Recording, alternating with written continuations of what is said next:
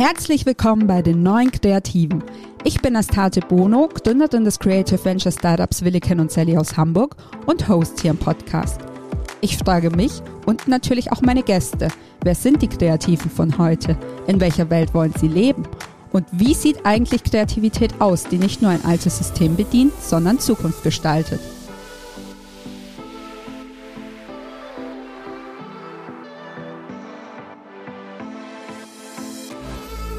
So, hallo und herzlich willkommen zu einer neuen Folge von Die Neuen Kreativen. Heute sozusagen zu einer Spezialfolge, nämlich zu einer Spezialurlaubsfolge. Und zwar unter total erschwerten Bedingungen. Tatsächlich wollte ich eigentlich vorab eine Folge aufnehmen und leider musste der Podcast-Gast dann doch sehr äh, spontan abspringen und ich hatte keine Möglichkeit mehr für, für Ersatz zu sorgen.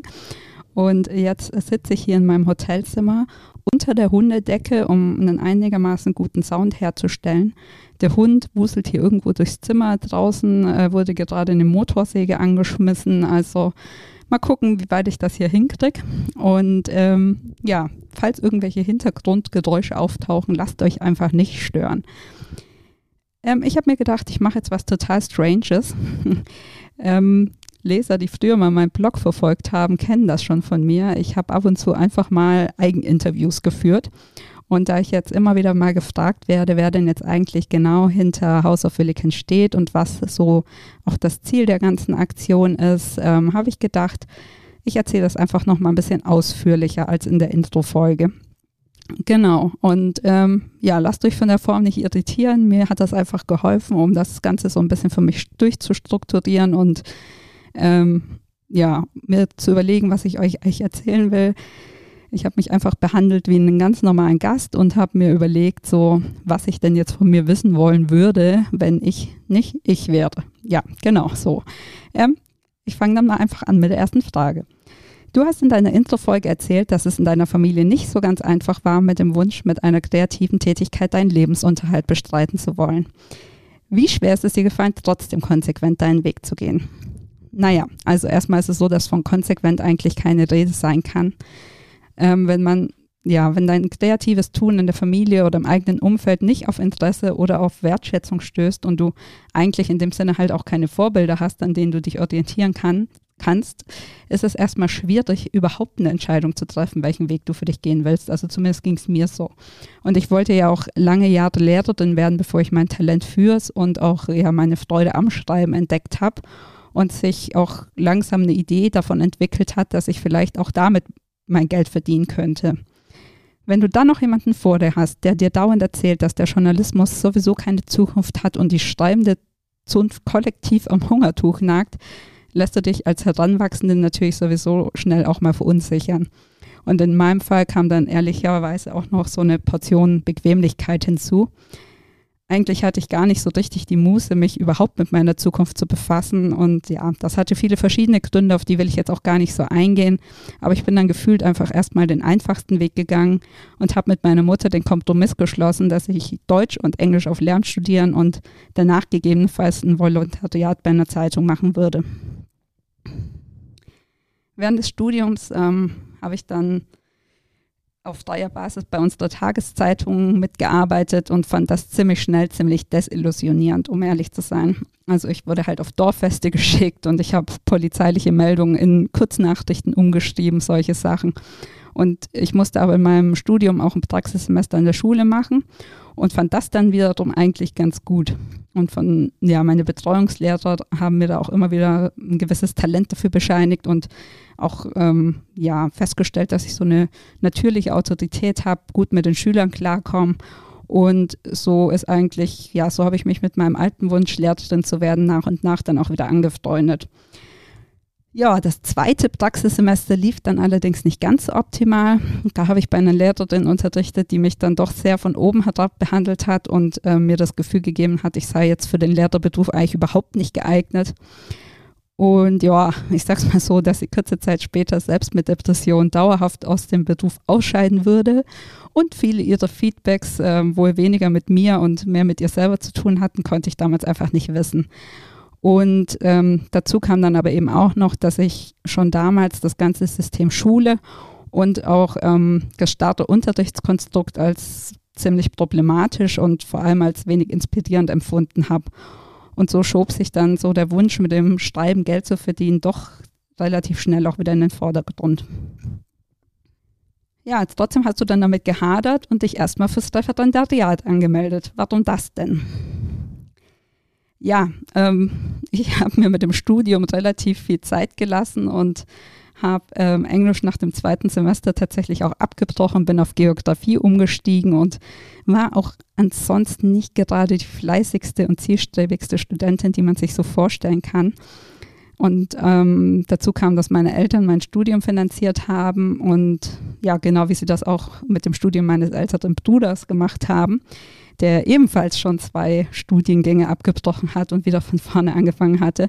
Ergo, ich hatte tatsächlich in erster Linie ein ziemlich schlechtes Gewissen meinen Eltern gegenüber und dachte, ich könne jetzt nicht auch noch so dumm eiern und nochmal alles über den Haufen werfen.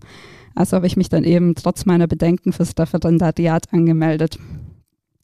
Daran, dass ich dann doch noch die Kurve gekriegt habe, hatte wiederum mein Bruder seinen Anteil, nachdem der nämlich sein Medizin und sein anschließendes VWL-Studium abgebrochen und schließlich dann sein Lehramtsstudium für die Fächer Englisch und Politik dann doch mal durchgezogen hatte, hat er dann gegen Ende des Studiums beschlossen, er will jetzt doch lieber eine Karriere in der Wirtschaft machen und ähm, ja, will das nicht sozusagen auf äh, normalem Wege versuchen, sondern will dafür erstmal einen MBA in den USA machen. Und mit dem Plan hat er sich sogar gegen meine Eltern durchgesetzt, die natürlich erstmal eigentlich ihr Veto eingelegt hatten. Und ich stand so ein bisschen daneben und dachte mir so, what the fuck? Also wenn der jetzt ernsthaft zum vierten Mal alles in die Tonne klopfen kann, dann kann ich ja wohl auch meinen Traum vom Schreiben verwirklichen. Also habe ich mich dann kurz entschlossen bei Xing angemeldet und hatte tatsächlich innerhalb weniger Tage ein PR-Praktikum in der Schweiz in der Tasche und habe meine Anmeldung zur Referendariat zurückgezogen. Natürlich mit dem Wissen im Hintergrund, dass ich das immer noch nachholen könnte, wenn das mit mir und dem Schreiben dann vielleicht doch nichts werden würde. Okay, PR ist ja jetzt aber nicht gerade Journalismus, auch wenn die Grenzen heutzutage gefühlt fließend geworden sind. Vor 13 Jahren war das ja zumindest noch ein bisschen anders. Wieso hast du dich damals für die PR entschieden?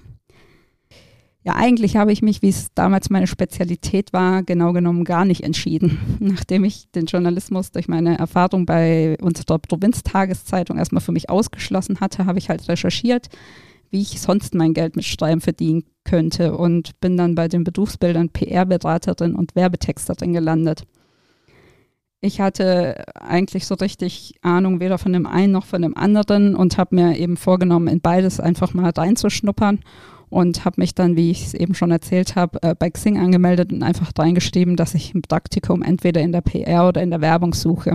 Und dann wurde mir die Entscheidung sozusagen abgenommen, weil sich direkt am nächsten Tag ähm, Harald Weber bei mir gemeldet hat. Der hat damals eine kleine Kommunikationsabteilung bei Georg Fischer Automotive in Schaffhausen am Rheinfall geleitet. In diesem Sinne Grüße in die Schweiz und hat mich zu einem Vorstellungsgespräch eingeladen. Und wenige Tage später hatte ich das Praktikum tatsächlich auch schon in der Tasche. Und das fand ich soweit eigentlich auch ganz cool. Es war ein ziemlich kleines Team und die hatten selber gar nicht so richtig jemanden am Start, der wirklich gut schreiben konnte. Und so ähm, hat Harald mir dann relativ schnell auch die Verantwortung für größere Fachartikel übertragen. Der PR-Leiter der Schwesterfirma hat mich dann so ein bisschen unter seine Fittiche genommen und hat ähm, auch tatsächlich immer wieder versucht, mich voll und ganz für die PR zu gewinnen weil echte Schreibtalente aus seiner Sicht in der, in der ja, PR-Branche viel zu selten waren. Und ich hätte mich eigentlich auch überzeugen lassen, wenn, ja, wenn da nicht so eine kleine Krise dazwischen gekommen wäre. Das Ganze war nämlich 2008, das Jahr der Finanzkrise, wie wir alle wissen. Und das war natürlich kein glücklicher Zeitpunkt für den Berufseinstieg. Ich glaube, äh, die heutigen Berufseinsteiger können das ganz gut nachvollziehen. Und ähm, ja, es war vor allem kein guter Zeitpunkt für einen Berufseinstieg bei einem Automobilzulieferer. Ähm, eine von meinen Kolleginnen aus dem kleinen Team wurde dann sogar entlassen und da konnten sie natürlich schwer ähm, argumentieren, dass sie mich neu einstellen wollten. Und äh, ja, ich habe dann ein paar Bewerbungen an verschiedene PR-Agenturen geschrieben, aber habe zu dem Zeitpunkt dann e-, weder Rückmeldung bekommen oder wenn ich eine Rückmeldung bekommen habe, dann wurde ich auf einen späteren Zeitpunkt vertröstet weil natürlich in der Krise niemand so wirklich neues Personal einstellen wollte. Und ja, ich habe das dann so ein bisschen als Zeichen genommen, dass ich mir vielleicht doch noch eine Werbeagentur von innen ansehen soll. Cool. Du hast dich dann aber nicht für ein normales Praktikum, sondern für die Ausbildung an der Texterschmiede in Hamburg beworben. Eine der renommiertesten Texterschulen Deutschlands, die mittlerweile auch Hamburg School of Ideas heißt. Warum wolltest du unbedingt dahin? Hm, ich sag's mal so, weil ich in Tübingen unglücklich verliebt war, ist doch eigentlich Grund genug, um ans andere Ende Deutschlands zu ziehen, oder? Ja, nee, also ja, doch auch. Aber um ehrlich zu sein, ähm, ja, lassen sich bei mir ziemlich viele Entscheidungen auf einen einzigen Lebens, äh, nicht Lebens, sondern Wesenszug zurückführen, nämlich Bequemlichkeit. Äh, ich würde mal sagen, würde ich mich selber besser verkaufen, würde ich wahrscheinlich Hang zu effizientem Handeln nennen oder wie auch immer. Ähm, auf jeden Fall habe ich mich bei den Werbeagenturen umgeschaut und festgestellt, äh, dass du als Texter eigentlich überall erstmal einen Copytest bearbeiten musst, bevor du dich als Textpraktikantin bewerben kannst. Und irgendwie hatte ich dann nicht so richtig Bock drauf, zehn Copytests für zehn Bewerbungen zu beackern. Und bin dann auf die Texterschmiede gestoßen und habe festgestellt, dass man da ähm, zwei Praktika in namhaften Agenturen und viele Stunden Unterricht bei, ja, wie Sie es damals genannt haben, den spannendsten Kreativen Deutschlands ähm, mit nur einem Test abgreifen konnte. Und in meinen Ohren klang das eigentlich nach einem ganz guten Deal. Und ja, wie schon so ein echter Profi habe ich meinen Test dann um 23.50 Uhr abgeschickt, also zehn Minuten bevor die Deadline abgelaufen ist. Und wurde zum Glück prompt dann auch zum Auswahltest eingeladen. Also eigentlich ja dann doch nicht so effizient, weil du hast ja dann doch auch zwei Tests für zwei Praktika gemacht. Da hättest du dich ja eigentlich gleich ganz normal bewerben können. Okay, Spaß beiseite. Wie muss man sich so einen Test denn vorstellen? Ja, eigentlich bestand der Test aus zwei Teilen. Erstmal wurde uns ein Bild vorgelegt und wir sollten uns überlegen, wofür das Bild werben könnte, also den Kunden und gegebenenfalls das Produkt. Und dann sollten wir eine zum Bild und zum Kunden passende Headline und Copy entwickeln. Also Copy ist quasi ein kurzer Werbetext. Und hinterher stand dann noch ein individuelles Bewerbungsgespräch auf dem Plan. Insgesamt waren 60 Kandidaten eingeladen und ich weiß tatsächlich noch, wie ich vor diesem Platz saß und ähm, ja, das Bild angestarrt habe und alle haben angefangen zu schreiben, nur ich nicht ich glaube, wir hatten insgesamt so ungefähr eine Stunde Zeit und ich saß erstmal da und habe mir die anderen Bewerber angeschaut und habe mich tatsächlich gefragt, was zur Hölle mache ich eigentlich hier? Um ganz ehrlich zu sein, ich hasste Werbung. Meine Eltern haben uns äh, relativ früh eingeimpft, dass man sich von Werbung nicht beeinflussen lassen darf, um, weil da ja sowieso nur Blödsinn erzählt wird, weil sie die unbedingt was verkaufen wollen und so weiter und so fort. Und ähm, wenn der Werbeblock im Fernsehen lief, wurde tatsächlich entweder weggesappt oder der Ton auf stumm gestellt. Also wir haben eigentlich nie Werbung geschaut. Und nun saß ich da und sollte mir irgendwie irgendwas aus den Fingern saugen, um ein Jahr später einen Job in der Branche zu ergattern, den ich eigentlich nie wollte. Ich habe dann auf die Uhr geguckt und die ersten 20 Minuten waren tatsächlich schon um, ohne dass ich auch nur irgendwie mir das Bild mal richtig angesehen habe. Aber irgendwann habe ich mir dann gedacht, okay, du bist jetzt extra 700 Kilometer nach Hamburg gefahren, jetzt kannst du es ja dann doch mal wenigstens probieren. Wahrscheinlich wirst du gar nicht angenommen und wenn doch, heißt das ja noch lange nicht, dass du den Platz dann auch antreten musst. Also habe ich mir das Bild nochmal angesehen und da lag so ein kleiner, dünner Junge neben einem aufblasbaren Delfin am Strand. Ich habe erstmal an ein Reisebüro gedacht und dann an eine Umweltorganisation und dachte mir dann, genau wie wahrscheinlich jeder Zweite hier. Also habe ich mir das Ganze nochmal genauer angeguckt und mir ist aufgefallen, dass der Junge äh, versucht hat, die Haltung dieses Delfins nachzuahmen und zack, war die Idee geboren. Ich habe äh, tatsächlich eine Anzeige für eine Schule für Synchronschwimmen draus gemacht. Und dann war ich 20 Minuten später auch schon wieder draußen und habe dann mit den anderen fertigen Kandidaten auf den Startschuss für die Gespräche gewartet. Mit wem hast du das Gespräch geführt? Worum ging es genau? Und was glaubst du und warum du überzeugt hast? Ja, ich habe das Gespräch mit Armin Reins geführt. Das war damals ähm, einer der Vorstände der Texterschmiede und ehrlich gesagt glaube ich so ein bisschen, dass ich den Platz wegen meiner schlechten Laune bekommen habe. Ich war in so Gesprächen eigentlich normalerweise ziemlich freundlich, höflich und zurückhaltend.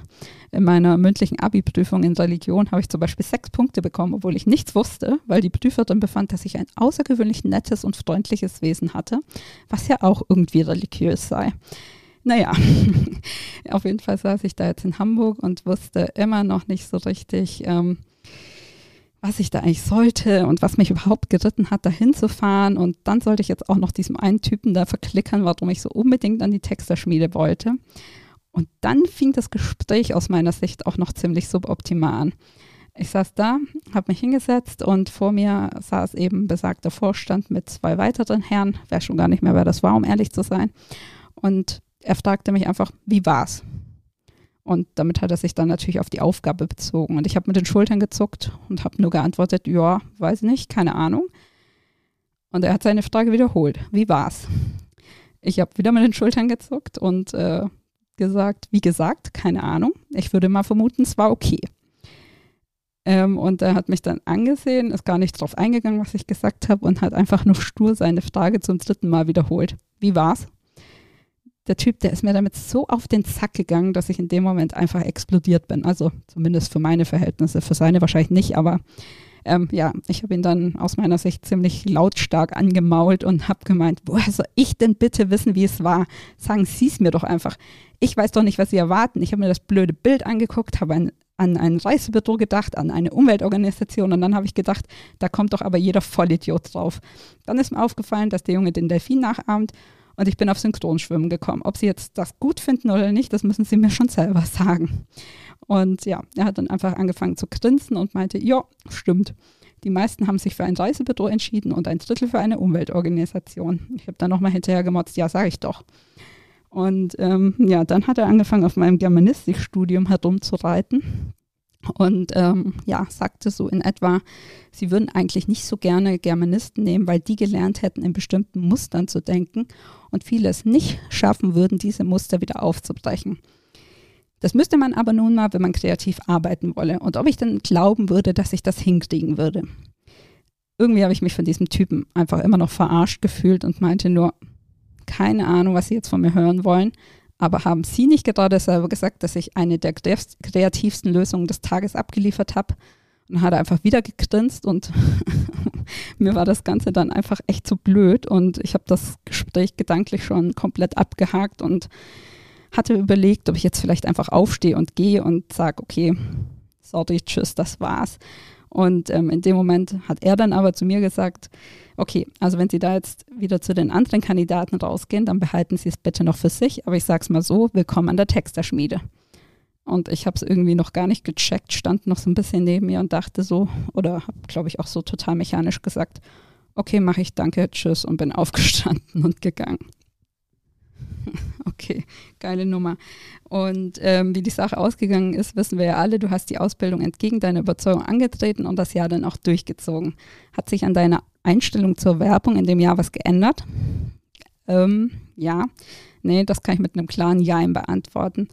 Also die ersten Monate habe ich mit meiner Entscheidung, die Ausbildung dann auch anzutreten, ja, damit habe ich mich echt richtig schwer getan und habe eigentlich tagtäglich mit dem Gedanken gespielt, das Ganze dann echt auch wieder abzubrechen und doch einfach Lehrerin zu werden. Ähm, ja, ich war offensichtlich nicht so ein entscheidungsfreudiges Kind oder ähm, junger Erwachsener. Und ähm, ja, letzten Endes hatte ich mich dann aber auch dafür entschieden, weil ich dachte, ich lerne was über kreatives Schreiben und könnte ja zumindest mal mein Talent weiterentwickeln. Und ob ich danach dann wirklich in die Werbung gehen würde, habe ich für mich dann einfach erstmal offen gelassen. Und ich finde tatsächlich auch, dass der Name School of Ideas viel besser passt als Texterschmiede, weil übers Texten und Schreiben hat man in dem Sinne nicht so wirklich viel gelernt. Also ich habe immer gesagt, wenn man es vorher nicht konnte, konnte man es hinterher genauso wenig. Ähm, ich habe also nicht nur damit gehadert, weil ich mich aus, ja, ich sag's jetzt mal moralisch-ethischen Gründen nicht so richtig mit einem Leben als Werberin anfreunden konnte, sondern eben auch, weil es mich meinem eigentlichen Ziel mit kreativem Schreiben Geld zu verdienen in meinen Augen nicht so richtig näher gebracht hat. Und ähm, die Dozenten an sich, die waren mal besser, mal schlechter, aber selten so wirklich überzeugend, jedenfalls in meinen Augen. Bis da dann eines Abends Andreas Kravatz vor uns stand. Ich weiß nicht mehr so hundertprozentig, was er gesagt hat und auch nicht mehr, wie er es gesagt hat, aber ich weiß noch, dass ich zum ersten Mal das Gefühl hatte, dass da jemand wirklich voll und ganz hinter dem steht, was er uns da gerade erzählt. Und er hat uns vor allem eins klar gemacht, nämlich dass das Schöne an einem Beruf als Kreativer in der Werbung ist, dass es komplett in unserer Hand liegt, was wir daraus machen. Wir entscheiden, für welche Kunden, für welche Art von Ideen, äh, wir entscheiden, für welche Kunden wir welche Art von Ideen machen und natürlich auch, wie wir unsere Texte formulieren. Dass das jetzt im Alltag von einer Werbeagentur natürlich auch nur bedingt stimmt, sei jetzt erstmal dahingestellt. Trotzdem hat es an dem Abend irgendwie Klick bei mir gemacht und mir wurde klar, okay, ich kann jetzt entweder so unmotiviert weitermachen und insgeheim alles scheiße finden oder ich kann rausfinden, wie ich den Job so mache und gestalte, dass er zu mir und zu meinem persönlichen Anspruch passt. Und ja, sieben Monate später habe ich dann meinen ersten Job als Literaturtexterin angetreten und zwar in der Agentur von Andreas Krawatz. Und hast du es dann geschafft, dir den Job so zurechtzubasteln, dass er zu dir passt? Und wenn ja, wie ist dir das gelungen? Ja, zunächst habe ich mich erstmal relativ bewusst dafür entschieden, als Literaturtexterin einzusteigen. Ich wusste eben, dass mir lange Texte sehr viel mehr liegen als knackige und super kreative Headlines und dass es nicht so viele Texte gibt, die das so richtig gut können. Wie ich auch schon in der Intro-Folge erzählt habe, hat mir der Senior-Texter dann am allerersten Tag gebeichtet, dass er gekündigt hat. Und wie ich auch schon erzählt habe, ähm, hatte das natürlich so seine Vor- und Nachteile. Aber zu den Vorteilen hat für mich eindeutig gehört, dass ich ähm, eben die Literatur von Volkswagen Nutzfahrzeuge und später dann teilweise auch von Volkswagen relativ eigenverantwortlich betreuen konnte und mir ja bis auf den Creative Director, der noch da war, keiner so wirklich groß reingequatscht hat. Das heißt, ich konnte mir meine Arbeit also im Prinzip komplett ähm, so einteilen, wie es mir gepasst hat. Allerdings wurde es mir dann auf Dauer auch relativ schnell zu langweilig, nur Kataloge zu betexten, weil ja, es war auch so, dass man dann selten komplett neue Kataloge konzipieren durfte, sondern im Alltag dann oft nur die alten Kataloge überarbeitet und aktualisiert hat. Und das war jetzt aus kreativer Sicht nie so die Herausforderung. Und privat ähm, hatte ich tatsächlich relativ früh ein Fable für die sozialen Medien entwickelt, schon bevor der ganze Hype in Deutschland überhaupt angefangen hat. Ich war schon lange, bevor es Facebook gab, in Chat wie Friends Online oder auf Seiten wie uboot.com aktiv. Keine Ahnung, ob die eigentlich noch jemand kennt.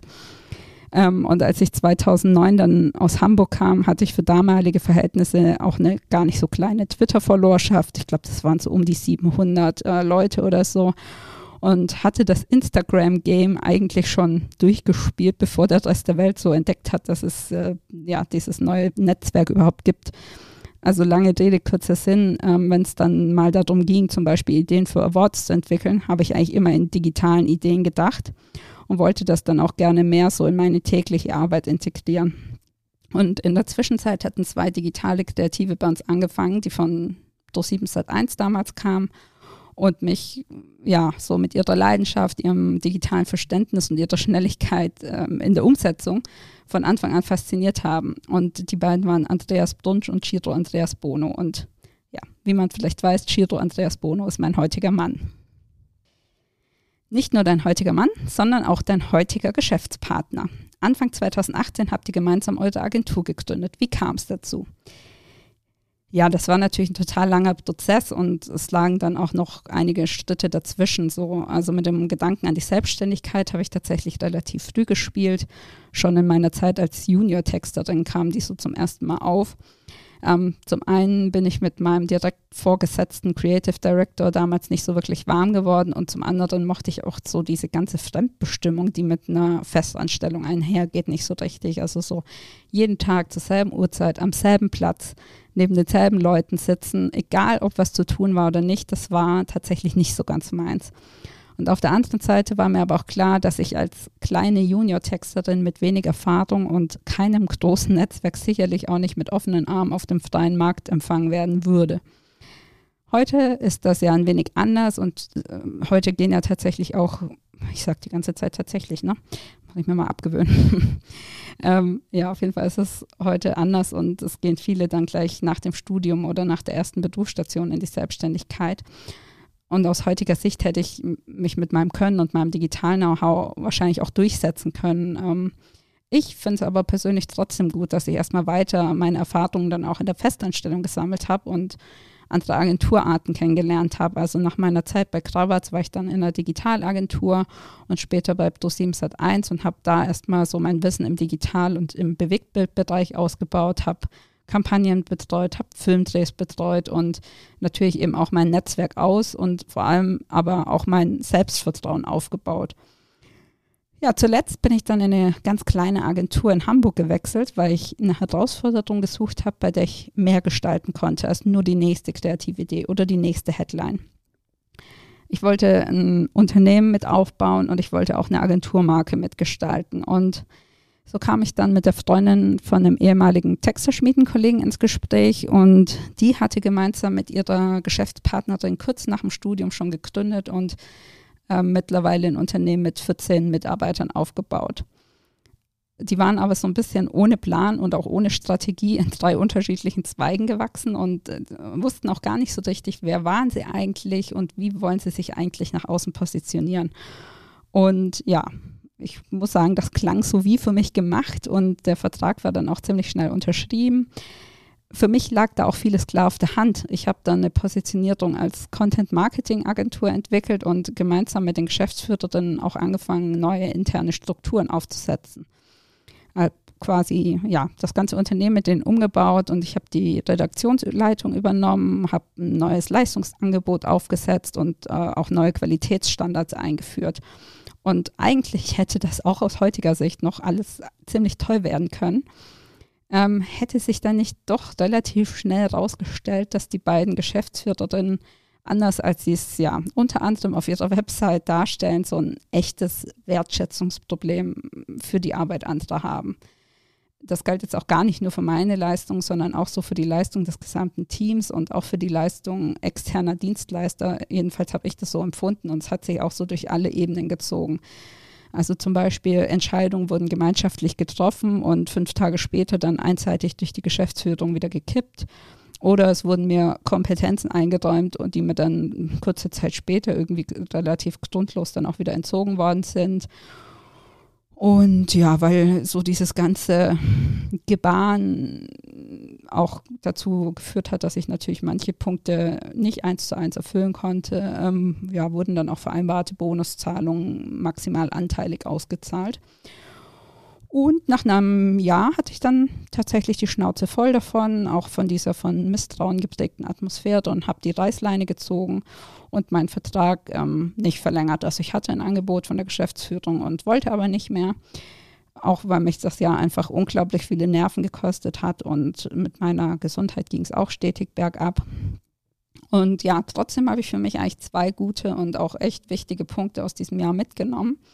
Und zwar erstens, dass ich Teams leiten kann, dass ich Teams voranbringen kann, dass ich auch strategisch gut arbeiten kann und dass ich vor allem weiß, was ich tue, im Gegensatz zu manchem anderen. Und ähm, das Zweite, was sicherlich auch nicht so ganz unwichtig war, war, dass ich ähm, endlich mal zwei weibliche Gründerinnen vor der Nase hatten, hatte. Also nicht, nicht immer Männer. Und dass äh, es denen aus meiner Sicht, obwohl sie mit ja, eben aus meiner Sicht mit wenig Kompetenzen sowohl auf operativer als auch auf leitender Ebene ausgestattet waren, gelungen ist, ein Unternehmen aufzubauen und es zum damaligen Zeitpunkt immerhin schon seit knapp zehn Jahren am Markt zu halten. Und da war ich dann überzeugt, wenn die das können, kann ich das auch und zwar besser und zwar in so ziemlich jeder Hinsicht. Was hat dein Mann damals gemacht und ähm, hat er deinen Plan von Anfang an unterstützt? Ja, mein Mann war damals Creative Director Technology and Motion bei damals noch Publicis Pixel Park. Heute heißen die äh, Digitas Pixel Park in Hamburg. Und wir waren zum damaligen Zeitpunkt so ja, plus minus fünf Jahre zusammen und hatten schon relativ oft auch über Selbstständigkeit und auch über eine eigene Gründung gesprochen. Und eigentlich waren wir uns einig, dass wir nicht in die Selbstständigkeit als Freelancer digital Kreativteam starten wollen und ähm, auch nicht die Brände anderer Agenturen löschen wollen, sondern dass wir was eigenes aufbauen wollen. Nur hatten wir ja relativ unterschiedliche Vorstellungen vom Zeitpunkt, weil ich wollte nach dieser letzten Erfahrung dann eben ähm, sofort loslegen und er wollte lieber noch so ein paar Jahre Erfahrung als äh, CD und auch als ECD sammeln und ein paar mehr Awards einsammeln. Und ich habe dann für mich die allein die Entscheidung getroffen und wollte dann eben doch erstmal eine entspannte Selbstständigkeit starten, möglichst mit irgendwie eigenen kleinen Kunden und mich so ein bisschen um meine Gesundheit kümmern und mir ja, sozusagen so die Zeit vertreiben, bis er dann auch irgendwann soweit ist. Und kurz vor meinem letzten Tag waren wir dann wegen einer Hochzeit von Freunden ein verlängertes Wochenende auf Mallorca weiß ich noch wie heute. Und wir waren gerade im Hotel und wollten uns langsam fertig machen. Da hat er dann so plötzlich ganz unvermittelt gesagt, scheiß drauf, ich mache mit. Und ich so, hä, was machst du mit? Und dann meinte er eben, lass uns zusammen gründen. Ja, und so fing alles an. Okay, verrückt. Und wie habt ihr dann angefangen und ähm, was wolltet ihr dann vielleicht auch anders machen als andere? Ja, also vor allem wollten wir eins erstmal nicht. Wir wollten nicht klassische Werbung machen. Wir wollten digitale und ähm, innovative Projekte machen. Wir wollten virtuelle Experiences, virtuelle Produkte und digitale Plattformen schaffen. Aber dann habt ihr ja doch erstmal Content gemacht. ja, ähm, also wir haben uns zu Anfang, würde ich sagen, zu sehr von außen treiben lassen. Die erste Agentur, die kam schon auf uns zu, bevor wir überhaupt offiziell unsere Gründung bekannt gegeben hatten, durch eine Empfehlung von einem ja, befreundeten Kollegen, der schon wusste, was wir vorhatten. Und äh, dann sollten wir erstmal einen Film konzipieren, wo wir dachten so, hä, wir wollten uns total digital aufstellen und präsentieren und jetzt kommt äh, zu uns erstmal jemand, der irgendwie einen Film haben will. Aber okay, gut. Ähm, dann machen wir das jetzt erstmal. Und kurz danach kam dann meine tatsächlich meine beiden ehemaligen Chefinnen zu uns, um uns zu fragen, ob sie uns für einen Pitch engagieren könnten. Und ich wollte das aufgrund meiner damaligen Erfahrung oder meiner vorangegangenen Erfahrung mit ihnen natürlich nicht machen, aber ja, es muss ja auch Geld reinkommen und mein Mann wollte das gerne machen und ich hatte dann so wenigstens die vage Hoffnung, dass sie ja vielleicht doch auf Augenhöhe mit uns zusammenarbeiten würden. Schließlich war ich jetzt nicht mehr länger Angestellte, sondern ja, ähm, ich sage jetzt mal Partneragentur. Und ähm, drei Tage nach unserer offiziellen Gründung haben wir dann eben diese Pitch-Präsentation gehalten und ähm, haben schließlich den Pitch sogar gewonnen und durften dann das Redesign, den Relaunch und die Content-Produktion für oder die Bewegtbildproduktion für einen Lifestyle-Blog der Marke Otto betreuen. Und um das wiederum stemmen zu können, haben wir dann auch direkt mal einen Videographer eingestellt. Ähm, ja, es war dann natürlich eine relativ namhafte Referenz und so kam dann schon so eins zum anderen. Und als wir dann wirklich so das erste Mal zum Durchschnaufen gekommen sind, da waren wir dann plötzlich eher Content-Produktion als die innovative digitale Kreativ- und Motion-Butze oder Motion-Design-Butze, die wir eigentlich sein wollten. Und ja, dann haben wir das eben ähm, uns bewusst gemacht und haben dann langsam angefangen, uns auch um andere Projekte zu bemühen und ähm, hatten oder durften dann unter anderem den ersten Werbedreh in einem virtuellen Studio ähm, umsetzen und auch äh, kleinere Digitalprojekte wie zum Beispiel Augmented Reality Filter gestalten. Und ja, momentan arbeiten wir tatsächlich ziemlich viel für virtuelle Weltpremieren und Events und ja, das liegt uns auch sehr, weil wir so unsere Content-Expertise mit unserer Motion Design und Technologie-Expertise verbinden können und das ist eigentlich genau das, was wir wollen. Und ja, so langsam werden wir dann auch von außen so wahrgenommen, wie wir ursprünglich mal wahrgenommen werden wollten. Und das ist natürlich ganz schön. Vor kurzem hast du jetzt das House of Williken gegründet, ähm, abgeleitet so ein bisschen aus eurem Unternehmensnamen Williken und Sally. Was ist denn da so der Masterplan? Also wie sieht so die große Vision hinter euren beiden Gründungen aus? Naja, also erstmal sind das für uns zwei getrennte Paar Schuhe, die aber natürlich schon so ein bisschen irgendwie auch zusammengehören und sich ergänzen sollen. Mit unserer Firma, also mit Williken und Sally, verfolgen wir so einen ganz klaren New Work-Gedanken. Wir wollen äh, mit unseren Mitarbeitern auf Augenhöhe arbeiten. Wir wollen ihnen möglichst viele Freiheiten einräumen und wir wollen, dass sie ihre Stärken bei uns voll ausspielen und sich auch ständig weiterentwickeln können. Ähm, das ist aber auch so ein Anspruch, der als Neugründung zugegebenermaßen nicht immer super easy umzusetzen ist. Ähm, schon gar nicht, wenn man im zweiten Gründungsjahr halt direkt mit äh, den wirtschaftlichen Auswirkungen von der globalen Pandemie konfrontiert wird. Und äh, man kann sich dann natürlich die Projekte auch nicht immer so aussuchen und muss auch mal Dinge abarbeiten, auf die man jetzt vielleicht nicht so mega Bock hat. Und ähm, ja, wie ich jetzt eben bereits auch schon beschrieben habe, gerade muss man als so junges Unternehmen dann auch darauf achten, dass man den Fokus nicht verliert und sich nicht so verzettelt, wenn du eben jedem Mitarbeiter die Möglichkeit einräumen willst, so sein eigenes Ding zu machen. Und ich glaube, da jetzt weiter ins Detail zu gehen, würde so ein bisschen den Rahmen der Folge heute sprengen. Aber um unsere Vision auf den Punkt zu bringen, wir wollen so eine Art Mischung aus Unternehmen und Kollektiv werden. Also in einem Text, ähm, den ich für unsere Website geschrieben habe, der wurde jetzt noch nicht ähm, veröffentlicht oder so, aber habe ich so formuliert. Wir sind kreative Quantenteilchen, die sich immer neu zusammenfinden und auf ein neues Ziel ausrichten. Also was ich damit sagen will, wir wollen quasi arbeiten wie so ein Netzwerk aus Freelancern, die sich aber so hinter ein und derselben unternehmerischen Vision versammeln. weil wir glauben, dass man gemeinsam einfach mehr bewegen und auch eine größere Schlagkraft entwickeln kann. Und ähm, die brauchen wir, weil wir haben ja in Zukunft noch viel vor und persönlich fehlt uns jetzt oder mir in einem deutschsprachigen Raum ein Unternehmen mit der kreativen Strahlkraft von Pixar. So ein Unternehmen, auf das sich irgendwie fast alle Kreativen einigen können und ähm, ja, auch ein Unternehmen, in dem Geschichten geschrieben werden, die die Welt zumindest für ein paar Stunden ein bisschen besser machen. Und ja, das House of Williken, das verfolgt im Kern eigentlich einen ähnlichen Gedanken wie Williken und Sally, aber auf einer ganz anderen Ebene. Da ist der Punkt, dass Kreative eben heutzutage noch viel zu oft Einzelkämpfer sind. Das passiert leider schnell, wenn man ja irgendwie am Ende der Nahrungskette steht und auch auf potente Auftraggeber eben angewiesen ist. Und wir finden, wir sollten uns alle besser kennenlernen und ähm, auch auf den üblichen Plattformen und Festivals nicht immer einfach dieselben fünf Protagonisten aufs Podest heben. Es gibt immer so ein paar Vorzeigekreative und die werden dann überall ähm, ja, als Speaker eingeladen und in, in Podcasts und Talks und so weiter und so fort. Und mir geht es eben darum, ja, auch mal andere Menschen in den Fokus zu drücken. Und es geht auch darum, Kreativsilos aufzubrechen und eben Designer nicht mehr nur mit Designern und Filmemachern, nicht mehr nur mit Filmemachern und Autoren, nicht mehr nur mit Autoren zu vernetzen, sondern eben übergreifendes Miteinander zu entwickeln. Und es geht auch darum, gemeinsam ein anderes Verständnis von der eigenen Arbeit zu entwickeln. Denn in der Wissens- und Kreativgesellschaft, zu der wir uns ne, eben nun mal gerade entwickeln, sind kreative Arbeiten nicht mehr nur ein nettes Add-on, ein besonderes Schmankerl, die Kirsche auf der Torte. Kreativität war eigentlich schon immer, wenn man es mal genau nimmt, und wird in Zukunft noch viel mehr das Fundament von allem, von jeder Innovation und von jeder Weiterentwicklung. Ohne Kreativität keine Problemlösung und ohne Kreativität damit eben auch keine lebenswerte Zukunft.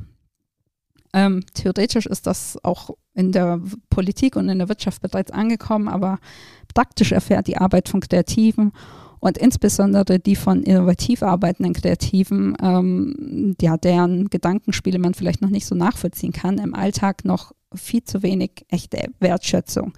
Und wir müssen dahin kommen, finden wir, finde ich, dass ähm, kreativen neue Spiel- und Gestaltungsräume eingerichtet werden, die eben nicht bei der nächsten Gelegenheit wieder wegrationalisiert werden, weil sie nach sechs Monaten ja immer noch keinen sichtbaren Gewinn erwirtschaftet haben. Und dazu gehört aber auch, dass wir Kreative ein neues Selbstbild entwickeln und diese Gestaltungsräume auch selbstbewusst einfordern. Ähm, das ist nicht einfach in einer Welt, in der konservatives Geld noch allzu oft Realität formt, aber aus meiner Sicht ist es eben alternativlos. Klingt gut, aber wie wollt ihr da hinkommen? Ja, wie ich zum Start unseres Accounts auf Instagram schon schrieb, wir haben eine grobe Ahnung davon, wo wir hinwollen, aber keinen Plan davon, wo wir ankommen werden. Ich glaube, ähm, ein erster Schritt ist, eine Community aufzubauen, die im Kern versteht, worum es geht und die Bock hat, diesen Weg mitzugestalten. Und alles andere ist dann ein Prozess. Also so viel Ehrlichkeit und Transparenz muss ja auch sein. Natürlich könnten wir uns jetzt davon hinstellen und behaupten, wir wüssten ganz genau, was zu tun ist und wir wissen ganz genau, wie wir unsere Ziele erreichen. Aber das würde dann ja so ziemlich allem widersprechen, wofür wir stehen wollen. Momentan ist einfach alles so ein großes Ausprobieren, also so Erfolg nach dem Trial and Error Prinzip sozusagen. Das sieht man ja auch an allen anderen Unternehmen und Organisationen, die nach dem New Work Prinzip oder schlicht auch nach neuen Werten arbeiten wollen. Und es wäre ja auch schlicht gelogen, wenn man behaupten würde, man könnte die festgefahrenen und gelernten Arbeitgeber, Arbeitnehmermuster, die Wirtschaftsstrukturen und die Machtverteilung aus den letzten 200 bis 300 Jahren einfach mal von heute auf morgen und mit einem Schnipsen aus der Welt schaffen. Es ist ja so ein beständiges auf die Nase fallen, aufstehen und vorwärts gehen, so ein ewiges Nachjustieren und äh, ja, ein stetiges Lernen auch. Und das ist anstrengend und das ist nervtötend und das ist oft auch ganz einfach überfordernd. Und ähm, es fehlt auch wirklich oft die Energie dafür. Und das erlebt man ja auch gerade so in vielen Bereichen, in denen Be Bewegung drin ist. So am besten nachvollziehen kann man das vielleicht in Aktivisten, die sich für ein progressiver das Weltbild einsetzen, vor allem so, äh, ja, die vor allem die sozialen Netzwerke und Kanäle dafür nutzen. Und das zeigt aber wiederum einfach nur, dass wir uns eben besser vernetzen und supporten müssen dass wir füreinander einstehen müssen und dass wir uns den Rücken stärken müssen, wenn wir eben diese alten Strukturen aufbrechen wollen. Und damit bin ich dann, ja, habe ich jetzt so quasi den Kreis geschlossen und bin wieder bei diesem Community-Gedanken angekommen. Weil ich glaube, erstmal müssen wir viele sein, die sich so hinter dieser, ja, hinter einen und derselben Vision versammeln. Und dann können wir vorwärts gehen. Und dann haben wir wirklich die Schlagkraft, etwas für uns und für die Welt zu verändern. So, das war mein Plädoyer für heute. Ich bin durch mit meiner Folge. Ich glaube, das ist auch ein ganz ähm, schönes Schlusswort und ich werde mich jetzt mal wieder um den kleinen Hund kümmern und dann ein schönes Abendessen genießen. Ich hoffe, ihr hattet ein bisschen Spaß mit der Folge und ähm, ja, habt eben ein bisschen besseren Eindruck bekommen, wer wir sind, wer ich bin und ähm, ja, was wir tun und was wir vielleicht auch erreichen wollen mit dem, was wir tun. Und ich freue mich auf jeden Fall schon auf die nächste Folge mit einem anderen Gast. Das hier war nämlich tatsächlich auch ein bisschen anstrengend. Ähm, ich hoffe aber, der Ton hat soweit gepasst und ich werde mir das jetzt gleich nochmal anhören und hoffentlich nicht alles frustriert wieder löschen müssen. In diesem Sinne, bis bald.